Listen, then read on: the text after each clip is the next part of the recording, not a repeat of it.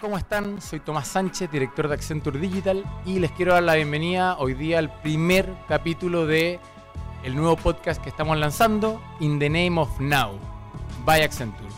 Vamos a tener en esta serie de podcasts, vamos a tener conversaciones con diferentes entrevistados donde vamos a conversar sobre innovación, tecnología, contingencia, el futuro, pero sobre todo el ahora. Nos damos cuenta de que lo que está pasando, los cambios que se están dando en la sociedad, en la empresa, en nuestra vida cotidiana, nos cuentan ya que el futuro llegó y por lo tanto pensamos que es necesario tener un buen espacio de conversación donde podamos discutir estos temas. En el capítulo de hoy vamos a tener de invitada a Fernanda Vicente, una gran mujer, tremenda emprendedora, que no se queda corta en títulos. Ella es directora de Mujeres del Pacífico, directora de la CELA, la Asociación de Emprendedores de Latinoamérica, es también directora de Scotiabank y una serie de otros títulos y vamos a tener una muy buena conversación, muy entretenida, justamente sobre los desafíos del mundo del emprendimiento, de las empresas, de las transformaciones que están enfrentando y bueno, cómo ella lo ve, cómo ella lo está, cómo ella lo está abordando desde sus diferentes roles. Y bueno, va a ser una conversa bien entretenida, espero que les guste. Y espero que bueno, también les guste esta serie de podcast que estamos lanzando. Suscríbase, no sea tímido, compártalo también.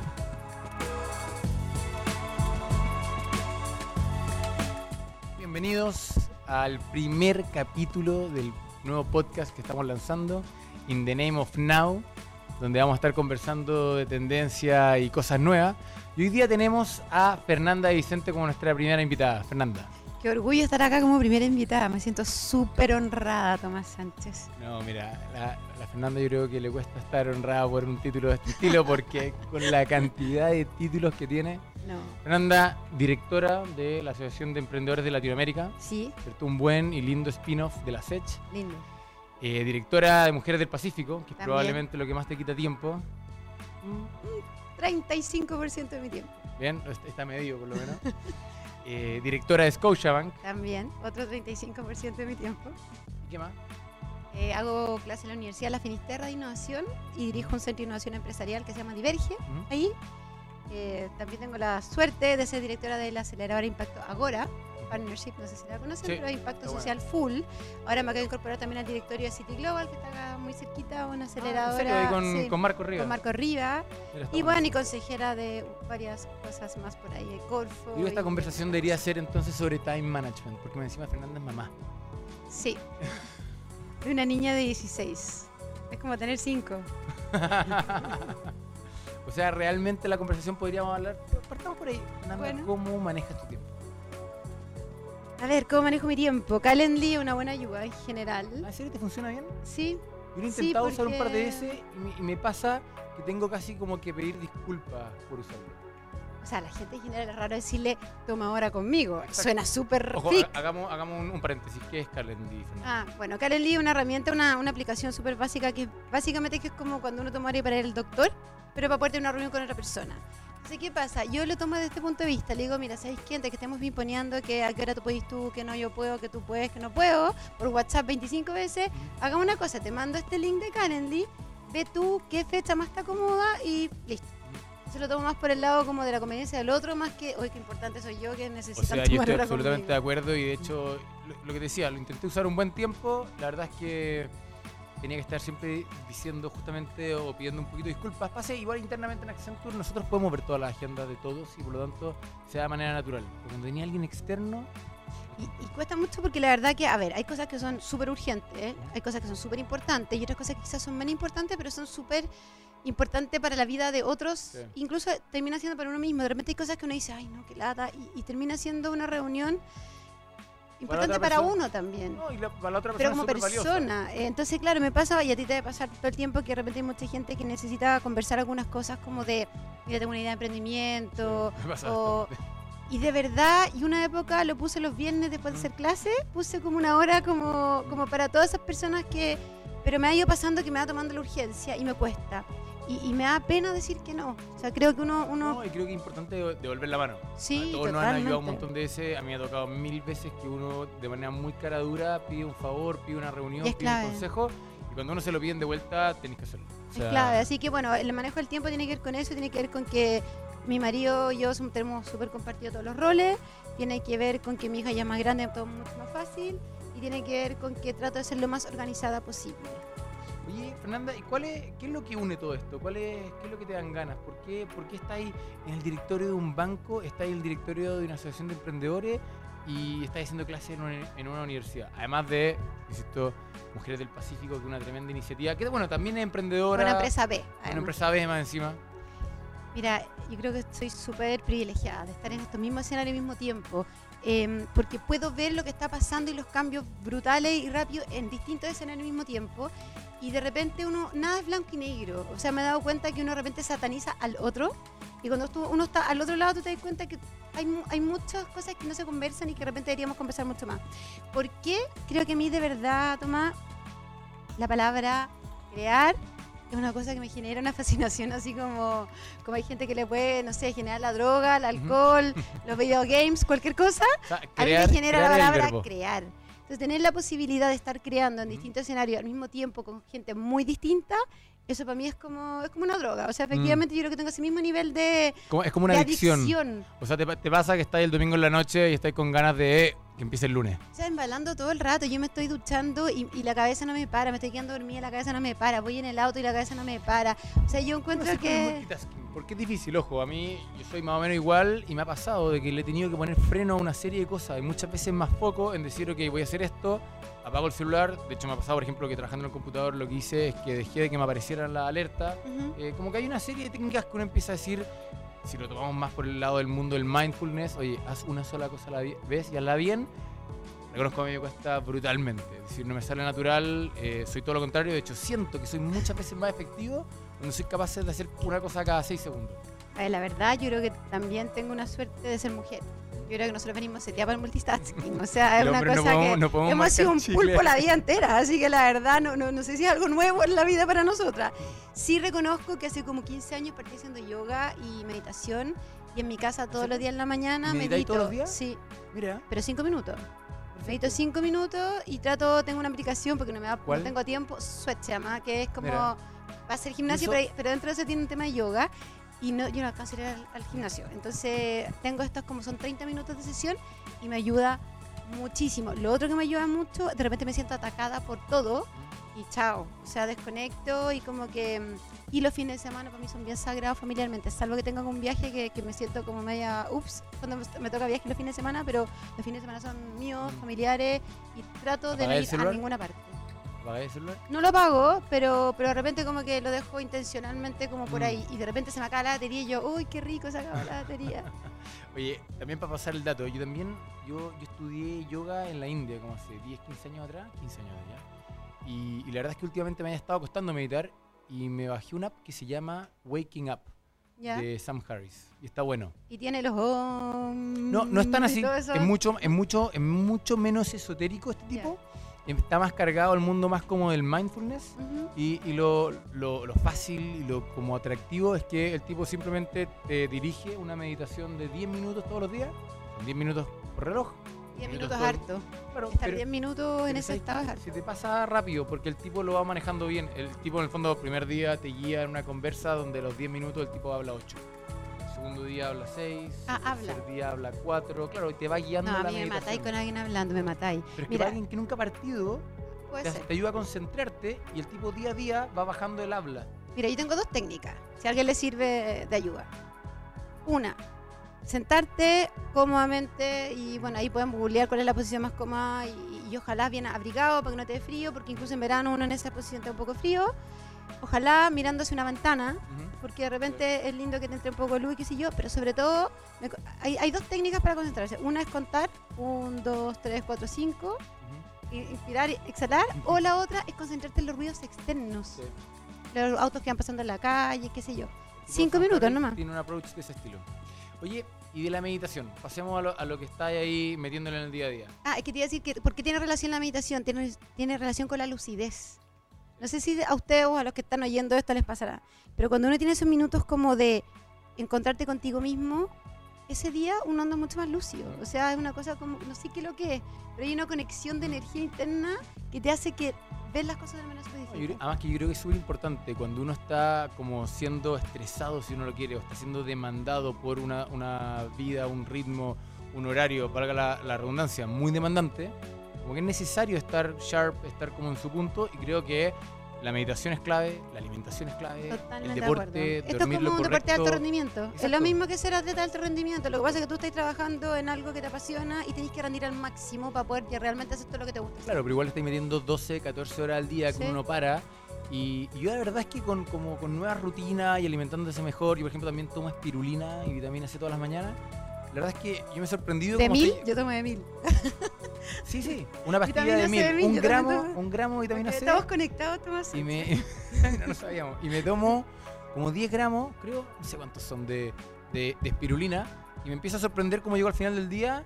Y si bien como que dije, uff, no paré y estuve todo el rato como con el nivel de atención altísimo, llego bien. Sí. O sea, no llegué destruido. El viernes sí. Te dirán que tiene que ver con tecnología, todas estas cosas, innovación, y tiene mucho que ver. Juro que tiene mucho que ver. O sea, bueno, lo que estamos de- conversando de- ahora de tiene hecho, muchísimo que ver. Hablándolo hoy día, hoy- día en Silicon Valley, la conversa está muy en, en la pichicata mental. O sea, el tema de psychedelics se está discutiendo mucho, da, da para un capítulo entero de conversación, pero no, no caigamos allá todavía. Sí, bueno, pero hablando de eso, en India también am- aprendí una cosa muy linda que es la innovación frugal. ¿ya? Es crear con cero recursos para escalas millonarias. O sea, para escalas de millones de personas. Tengo que decir que el otro día me, me llegó al corazón, o sea, es un tema que me gusta, lo, lo hemos conversado más de una vez, pero, pero encuentro que estuvo muy bueno. La Fernanda hizo una presentación en Icare y fue, fue una, una buena cachetada a la audiencia, encontré, y me encantó, en términos del decir, oye, no nos olvidemos de que la acción empresarial, eh, haciendo también eco de, de palabras de un par de presidentes de gremio a, a principio de año, no puede terminar en las utilidades, sino que tiene que terminar en la sociedad. En el fondo, ¿cuál es el impacto estamos haciendo con nuestras acciones, con nuestras empresas, con nuestros negocios?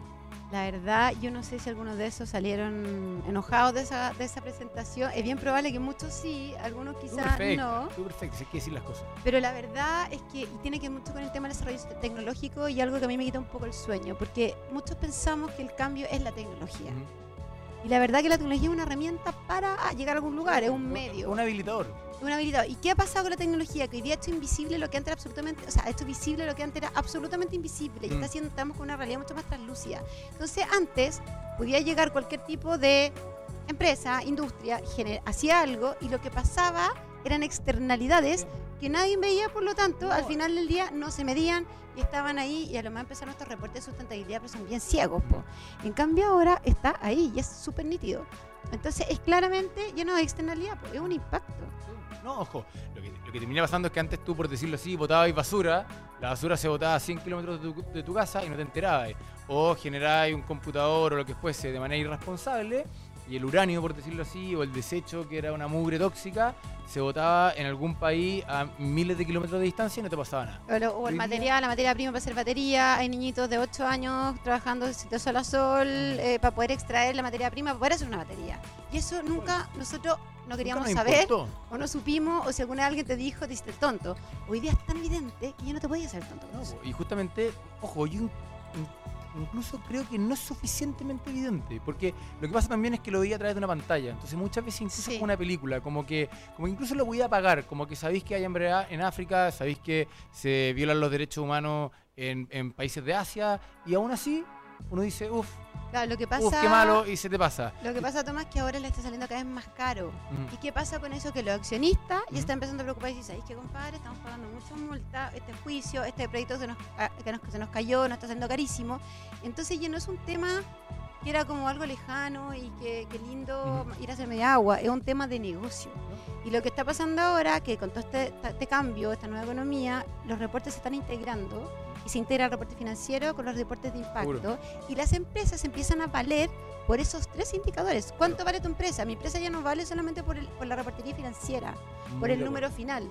Hoy día vale además por la creación de valor social y medioambiental. O sea, bueno, esta conversación de nuevo da para años, pero, pero lo que es interesante también es cómo cambia ese paradigma también desde el punto de vista de la sociedad y el consumidor. Porque en el fondo la sociedad ya no te tolera una empresa que antes válidamente, ¿cierto?, generaba un impacto financiero. ¿Por qué? Porque tenía que tener un retorno para los accionistas. Yo me acuerdo, de hecho, la última clase de ingeniería comercial que tuve, llega el profesor y nos dice, mira, ¿para qué están las empresas?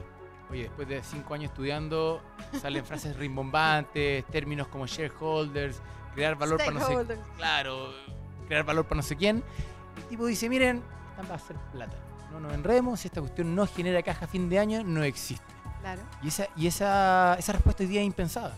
O sea, en eh, muchos, eh, era en muchos círculos sí. 100%. Claro, pero, pero hoy día ya no, porque hoy día nos damos cuenta que la sociedad, para poder operar, y, está, y se empieza a hablar del término licencia social, te exige que esto pase. Es decir, no tienes permiso para llevar un buen negocio si es que no estás siendo responsable con la sociedad. Y no solo eso, va un paso más allá y te dicen, ojo, eh, ser responsable ya no basta. Tiene que haber un impacto positivo. Mira, es tan brutal esto que acá tengo dos ejemplos. Uno es la economía circular. ¿Cómo está, va a empezar a impactar cada vez más el consumo en la economía? Y tú, que eres economista, sabrás que si se afecta el consumo, cuáles son las consecuencias que trae en general para la economía. Sí. Y el otro tema, ayer vi un reporte bien interesante que vi que Colún hoy día es la marca Ujú. más valorizada, Claro. que tiene más, más valor en el mercado chileno, ganándole a Falabella, a todo. ¿Por qué Colún? Y todo esto partió después de este tema de las redes sociales, que empezaron a hablar del tema Colún con la leche. Entonces, hoy día los consumidores están diciendo, ¿sabes qué? Yo quiero consumirte a ti. Exacto. Tú, Es que tú- lo tú ya no me convences, sino que yo elijo a Lo que consumir. pasa que también es interesante, hay otro fenómeno que a mí me raya, yo de años hablando del tema, es como el poder del consumo. Y el problema es que toda la vida las empresas de alguna manera han sido esclavas de sus consumidores. Pero siempre ha sido al revés. Siempre en el fondo tenemos una sociedad que normalmente alega y dice, no, es que las empresas nos obligan esto, esto nos imponen ciertos estándares. Y la verdad es que al revés.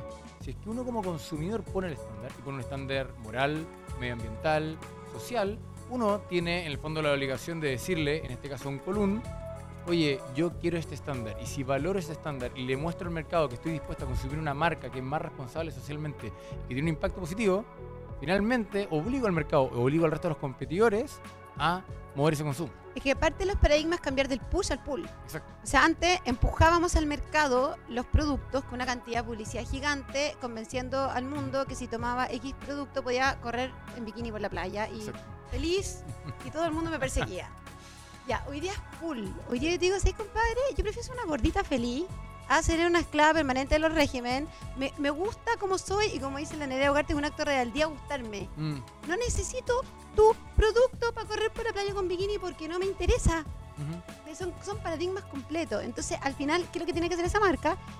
Rearmar su oferta de valor Seguro. para que a mí me haga sentir bien. Claro, pero eso pasa y ahí, sorry que- haga de nuevo el hincapié, pasa si es que la sociedad y nosotros como sociedad y como consumidores hacemos valer ese derecho. Es decir, hacemos y lo Sí. exigimos, porque en el fondo, en, la minu- en el minuto que uno también es coherente con sus, eh, con sus creencias y con lo que declara, uno es capaz de ir y justamente comprar las marcas en las que uno cree y mueve el mercado. El problema, y aquí también interpelando de vuelta a la sociedad, es que muchas veces decimos, no, queremos empresas responsables, pero compramos la irresponsable, compramos la más barata, compramos la más conveniente, compramos la que simplemente eh, por alguna razón nos beneficia. A pesar de que esa marca o, esa empresa tenga un desmedro en la sociedad. Entonces, el consumidor, el, el ciudadano, también muchas veces es inconsecuente. Bueno, por eso hablamos de corresponsabilidad. Un súper buen ejemplo es lo que ha pasado con las bolsas plásticas. Si hubiéramos esperado que toda la gente decidiera no usar bolsas Exacto. plásticas, estaríamos hasta el año no sé cuánto. Pero hoy día ya hay mucha más conciencia. Me llama la atención que en el supermercado realmente hay gente mayor y todo que llega con su bolsa casi orgulloso de que estoy haciendo esto. ¿te fijas? Entonces, yo creo que la corresponsabilidad es algo muy de la nueva economía. Ambos somos responsables en el camino. O sea, esto no es uno está obligado a. Y acá lo pongo un ejemplo, puedo ir hacia, hacia otro lugar que tiene que ver con el acceso al financiamiento. Por ejemplo, y como ya me toca estar en los dos lados, me he dado cuenta de que acá también hay corresponsabilidad. Porque uno alega, por ejemplo, que el sistema financiero no financia a los emprendedores. Perfecto. Pero cuando uno empieza a entender que la plata pública, los concursos Ujú. públicos es plata de todos los chilenos, tú, a- tú, tú y tú, ¿a quién financiarían eventualmente? ¿Alguien que tiene una idea o alguien que en verdad viene con un proyecto más sólido, qué sé yo, qué sé yo? Antes del sector financiero tradicional, maneja la plata tuya, tuya, tuya, tus ahorros. ¿A quién financias tú? Sí. Eventualmente No, no, tal no, cual. oye, que yo tengo una idea y no me quiere financiar. O uno que ya tiene cosas solucionadas. Crowdfunding. Plata de inversionistas también. ¿A quién vaya? Y así nos vamos. Entonces, al final del día, por otro lado, yo creo que hay desconocimiento, pero sí corresponsabilidad. De todas maneras. No es llegar y decir, oye, es que el Corfo no me da la plata, o maestro no me da la plata, o viceversa. Yo creo que hay un tema, efectivamente, de entender que en el camino somos todos corresponsables y para que podamos realmente generar como una conversación común. No, porque al final hay que generar conciencia y confianza. Es lo mismo que está hablando y, y el ejemplo me encanta, de que uno siempre dice, oye, ¿por qué los bancos no financian más los emprendedores? Yo soy de los tipos que, bueno, igual que, que Sí, tú, te damos todo el día la pelea por los emprendedores, pero hay que entender justamente que son más riesgosos y como son más riesgosos tienen tasas más altas. Muchas veces también hay un tema de costo de transacción que es más alto, es decir, el, el generar, el dar el crédito termina siendo más caro por la cantidad de plata que se, que se entrega. Que ojalá eso se bajara. En el fondo ahí están las fintech y todo lo que Pero es que ahí cuando justamente aparece el mercado de los fintech y se empieza a hacer más eficiente la economía, empiezan a bajar los costos de transacción, empieza a hacerse más eficiente el mercado, se empiezan, empiezan a haber costos de fondo menor porque hay un montón de gente que está dispuesto. Es que es muy interesante ahí también cómo la tecnología se transforma en un habilitador de esta eficiencia del mercado Totalmente. que termina por beneficiar a todos. Pero yo voy más allá de la tecnología, yo voy a la responsabilidad. Sí. Porque A cuando, la, a la conciencia. cuando a una, a una institución financiera tú le pasas tus ahorros, Ujú, y si todos pudiéramos decidir, imagínate que todos nosotros pudiéramos decir a quién le damos el crédito. ujú, Todos los que tienen su plata en ese, en ese banco pudieran decidir, yo a ti te doy el crédito y a ti no. ujú. Fíjate que ahí está la corresponsabilidad, porque yo no es, es una responsabilidad del banco quien no dio el crédito. Que es que- Tu ahorro, ¿a quién se lo vaya a pasar? y además Al que final del día eso es lo que hace, y entender, la y entender que uno, uno siempre ha sido juez y parte. Porque yo creo que se va a ver cada vez más eh, en evidencia, y lo voy a llevar un poquito más allá. Cuando uno empieza, de alguna manera, muchas veces, a alegar o antagonizar con las empresas y uno reclama un cierto comportamiento, claro, acabamos de tomar el, el punto de que uno también es consumidor y uno, por lo tanto, también, de alguna manera, es un director de empresa. Tomando decisiones todos los días, día. estáis como votando todo el tiempo. Sí, Pero si lo lleváis a un punto que lo que está empezando a pasar con la economía más colaborativa, con las tecnologías exponenciales y con, y con esta capacidad de distribución y atomización de la fuerza laboral, el caso de Uber. sí. Mañana nosotros alegáramos contra Uber, pero entre nosotros hay 50.000 choferes de Uber en, solamente en Chile. que si no estarían Entonces, desempleados. No, pero o- el punto es, ¿quién es Uber? Uber somos todos nosotros. Entonces, como que a uno no se le puede olvidar eso, porque en el fondo todos nosotros, de Mm. Todos alguna somos manera, Uber. todos somos Uber y mañana todos somos las Corner empresas. Todos Claro, somos todos somos co- Corner Shop y mañana de un gran retail, de un gran banco, de una gran cooperativa, de quien sea, tú eres parte. Entonces es muy raro ir y alegar contra una empresa de consumo masivo cuando probablemente tú conoces a una persona que trabaja ahí. Y Claro. por lo tanto tú dices, bueno, ¿qué estás haciendo tú todos los días? Y no me digáis que porque eres jefe de finanzas no podías hacer nada. No, tú tenías una capacidad de hacer, tú podías pagarle mejor a tus proveedores, tú podías ser más responsable con tu equipo, tú podías realizar un montón de cosas que, de nuevo, siempre hablamos como de, de la, de la empresa como un ente abstracto que no soy yo. Y Claro. soy yo en un doble sentido. Soy yo porque soy parte de ella y soy yo porque yo soy el que dictamino qué tipo de producto ellos producen porque todos los días con mi consumo le digo qué es lo que quiero. Y ahí es donde vienen los desafíos de esta nueva economía, porque todas estas tendencias que vienen de lo colaborativo, eh, la, la economía circular que hablamos anteriormente y otras corrientes más como el gig economy, que esta Ujú. cosa de que yo hago la pega por Cuéntanos. ti, una, un- em, lo, que, lo que empieza a pasar es que cambia la teoría económica.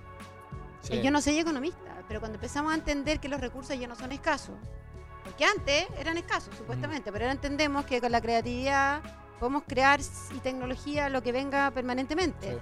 Eh, empieza a, toda la base sobre la que se sustentaba la teoría económica empieza a cambiar completamente, cómo cambia el consumo, cómo cambia el empleo, empezamos en una era del autoempleo. Ya no Claro. es la era de los empleados, es hecho la era del autoempleo. Entonces, ¿cómo nosotros al chileno ya no le generamos la habilidad la matemática, la música, ni la programación? ¿Cómo le generamos los chilenos la habilidad de hacer, de crear lo que viene? Si al final del día, esa es la habilidad que tenemos que enseñarle. Que que- ¿Cómo estamos siempre? Ya no existen los problemas resignados. eh, ¿Cómo generamos, esa- cómo encontramos necesidades? ¿Cómo generamos soluciones a esas necesidades? Yo te diría que más allá de la programación, que la programación es un lenguaje, es generar una habilidad a, a- a nuestros compatriotas para que sean autoempleados o generen emprendimiento o, o- o se- o generen algún tipo de sustento que no es- dependa de una corporación o de una empresa. Pasa que ahí también tiene un tema que es, es bien difícil, pero yo creo que es el tema. Tiene que ver con cómo cambiar el mindset con respecto a lo que significaba, por decirlo así, salir al mercado educacional y laboral. Porque antes tú básicamente te educabas y como te educabas en una cierta carrera, hacías después una carrera profesional. Sí, Eso se empezó a flexibilizar, todo el mundo habla que la gente ya no hace carrera, que se cambia de carrera, que hace diferentes cosas. Pero en un mundo cambiante, donde el conocimiento queda obsoleto, a mí la verdad es que me da lástima muchas veces cuando uno ve las universidades y no están simplemente a la altura de lo que está pasando hoy día. Oye, los colegios, los jardines Entonces, infantiles, lo que sea, porque al final del día todavía estamos haciendo una carrera lineal. Vamos a primero, vamos a segundo, vamos a tercero, vamos a cuarto y vamos a quinto. Pero seguimos bajo un paradigma de que te tienen que enseñar cosas que es conocimiento, que básicamente es conocimiento que te meten en una caja de tu cerebro, cuando lo que tú necesitas no es conocimiento, porque el conocimiento hoy día ya es asequible. Antes, antes el conocimiento era un privilegio, hoy día se transformó en un commodity. Y por lo tanto lo que tú necesitas es actitud. Es mindset, es una filosofía de trabajo, una filosofía de vida. Totalmente. Es aprender a aprender.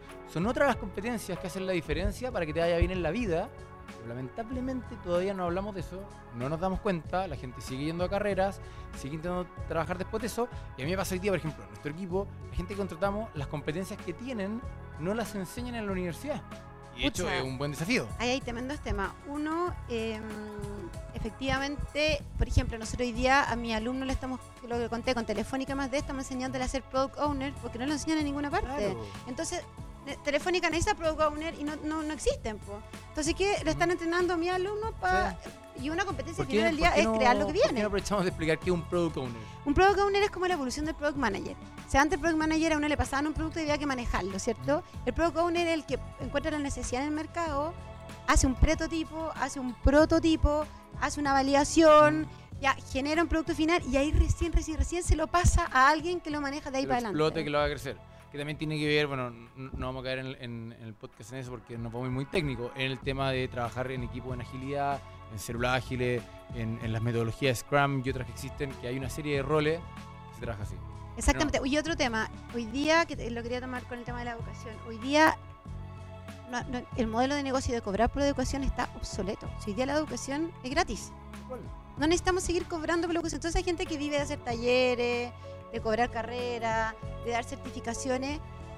Hoy día de verdad ya el modelo de negocio de la educación es algo que tiene que mutar completamente. probablemente bajo un formato diferente, porque hoy día aprender algo, estar encerrado en un lugar durante cinco años no tiene sentido. Probablemente es por dos semanas, probablemente es por seis meses, probablemente es por un año, pero todos los lunes en la tarde. O sea, tiene que cambiar, tiene que ta- tal vez ser, hay, hay algunas universidades en Estados Unidos que están pasando un modelo de suscripción. Tú haces un MBA y te dejan Genial. suscrito el resto de tu vida y tú tienes derecho dos veces al año a ir a ciertos cursos y cosas, porque te dicen, mira, yo lo que estoy vendiendo es un continuo de que tú vayas a estar actualizado según los tiempos. Claro, claro. Y encima te enseño algún tema hoy día, porque no sé, estamos todos hablando de transformación digital. ¿Cuál va a ser el tema en un año más? no, y además que el profesional 4.0 es mucho más renacentista.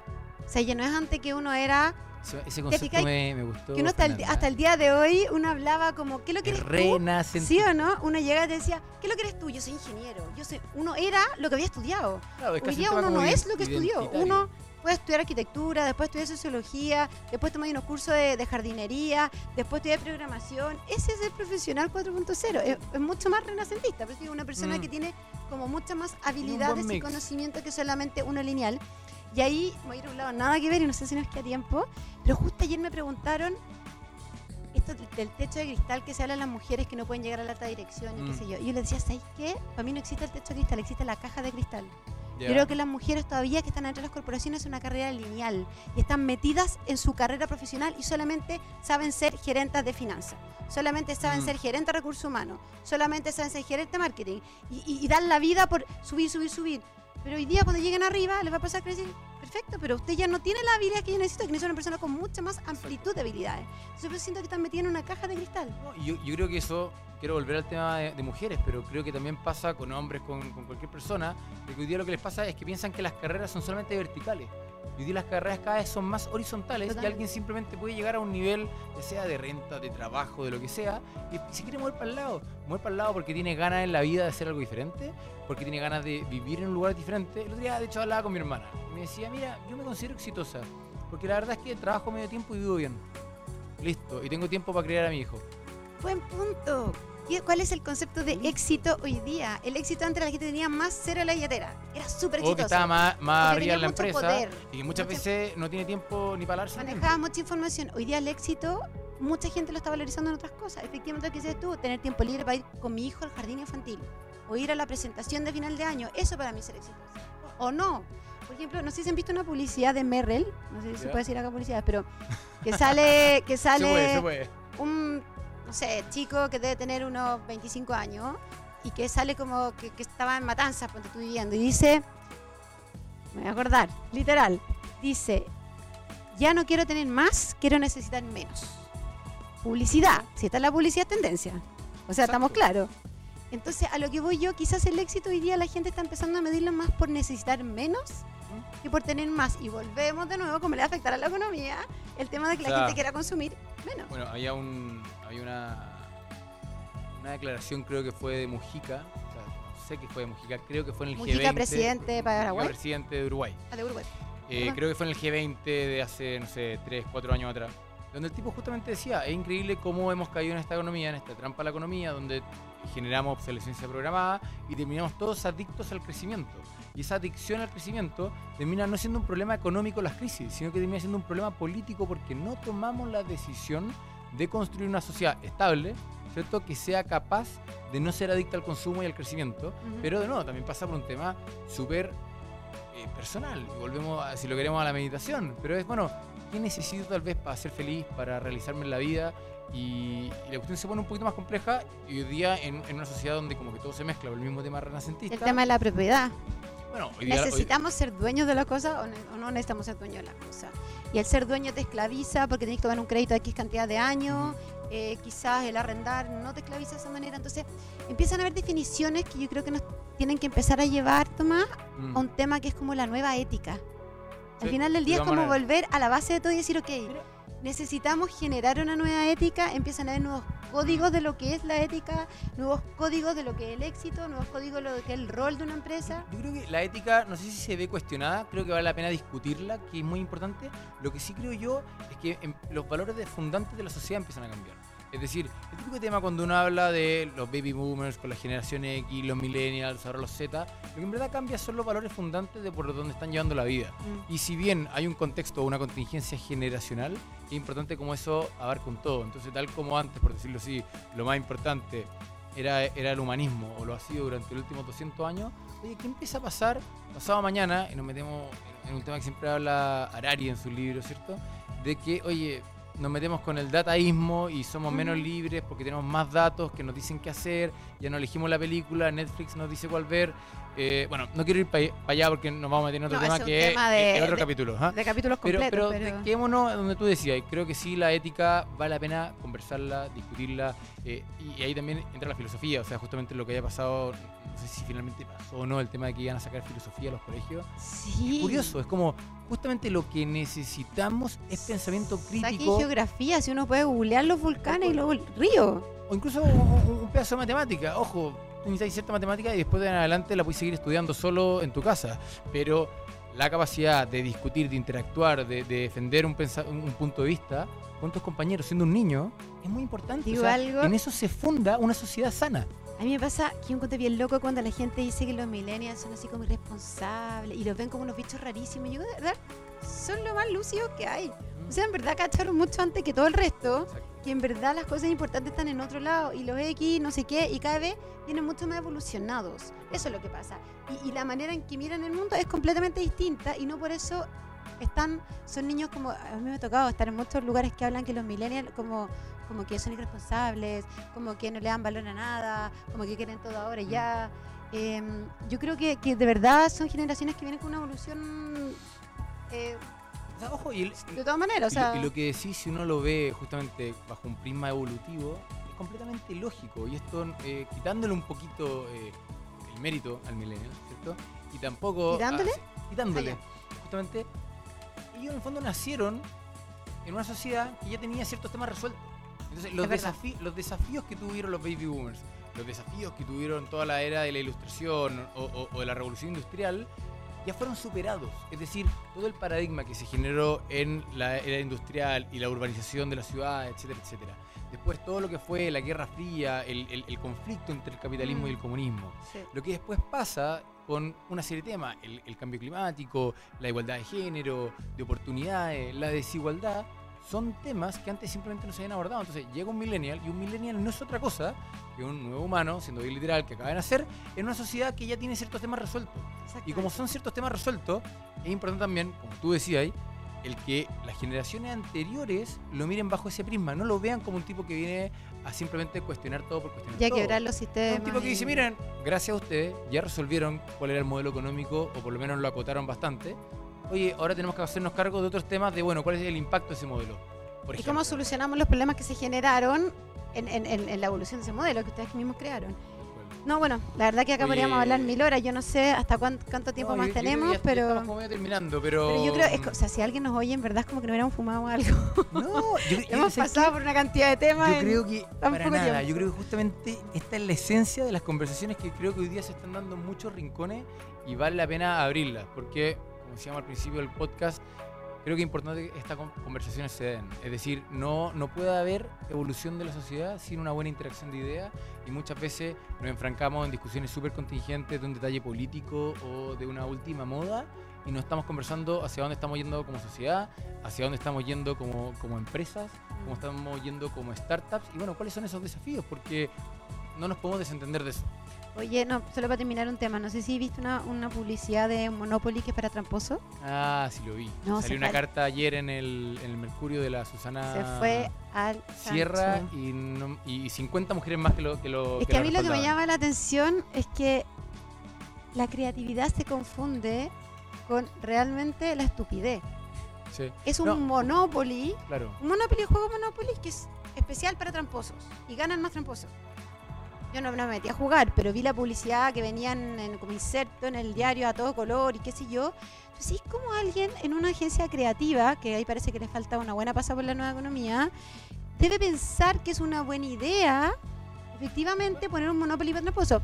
Y después me tocó ver un meme de una marca, eh, no, de una empresa inmobiliaria, algo así, que se reía de eh, Morales, de Evo Morales, después del fallo de la Haya, decía, eh, si te fue mal en la Haya, te tengo una casa en la playa, una cosa así. No, Como estos como que arriendan o que venden Tiempo casa. sí. De verdad, yo dije, a ver, ¿qué onda? O sea, de verdad, poco. verdad, se confunde la creatividad con la estupidez. Que ahí nos metemos en un tema que es otro tema, que da también para otra conversa, pero que también tiene que ver con la libertad de expresión, porque yo estando de acuerdo contigo, estando de acuerdo con que tiene que haber ciertos códigos morales y tiene que haber ciertos códigos en el fondo de, de- de generar bienestar e impacto positivo para la sociedad, también, eh, como diría, mm, creo que era Voltaire, no- Oye, que haya estudiado harto el último tiempo, también he tirado una cantidad de autores acá en el podcast.